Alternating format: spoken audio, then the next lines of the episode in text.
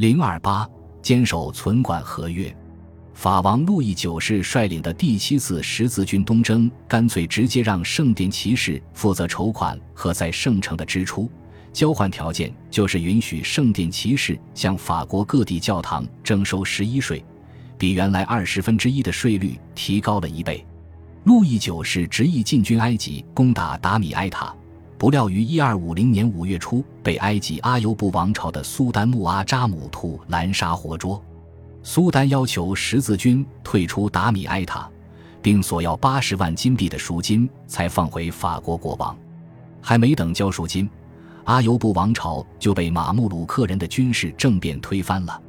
马穆鲁克人来自俄国和高加索地区，在地中海的白奴交易中被卖到埃及。他们在埃及改信伊斯兰教，成为后来骁勇善战的马穆鲁克战士。也是他们最终于一千二百九十一年将圣殿骑士赶出了阿克里这个十字军最后盘踞于圣地的海港城市。不过这是后话。马穆鲁克人夺取了埃及政权后，并没有免除法王的赎金。法王的随从把所有带来的金子都汇集到一起，还差三万里弗。随从们建议法王在这种紧急情况下，只有向圣殿骑士借。而跟着法王在这次战斗中损兵折将的圣殿骑士仅剩几位，最高级别的将领奥斯特里克特的史蒂芬拒绝了这个要求。他认为不能违背存款人对他们的信任而挪用款项，这是一个原则问题。因为圣殿骑士在接受每笔存款时都发誓，只有存款人来取时才会放款。虽然史蒂芬在法王随从的武力威胁下，最终还是屈服了。但是他的坚持揭示了一个重要信息，即我们上一章讨论的存款人和接受存款的保管人之间的存款合约是一种合同关系。虽然法王所借的礼服是一种具有替换性的古代金币，但是史蒂芬坚持的是，在他们与存款人的合约下，金币的所有权依旧属于托管人，而非转移给了圣殿骑士团。放在今天的金融语汇下。就是活期存款要有百分之百的准备金基础。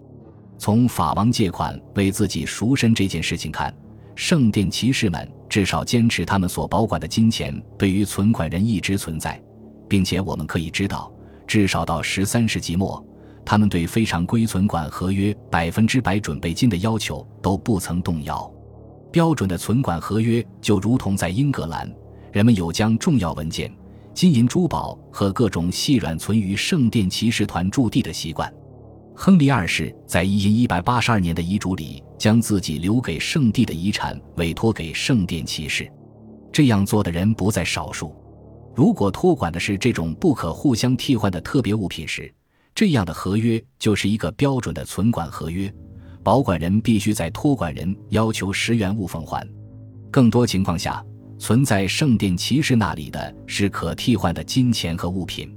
从亨利二世到爱德华二世期间，编年史家们的记录显示，国王们给教皇用以支持圣地的各种补贴都存给圣殿骑士，是一种非常普遍的做法。法国国王与圣殿骑士团的金融往来非常密切。第一次十字军东征的直接战果包括十字军建立的三个领地：埃德萨伯国。安条克公国和耶路撒冷王国，第二次十字军东征的起因是埃德萨的陷落。这次东征也是第一次由欧洲国家的君主及法王路易七世率领的。在资助这次东征的资金中，就有从圣殿骑士那里借的钱。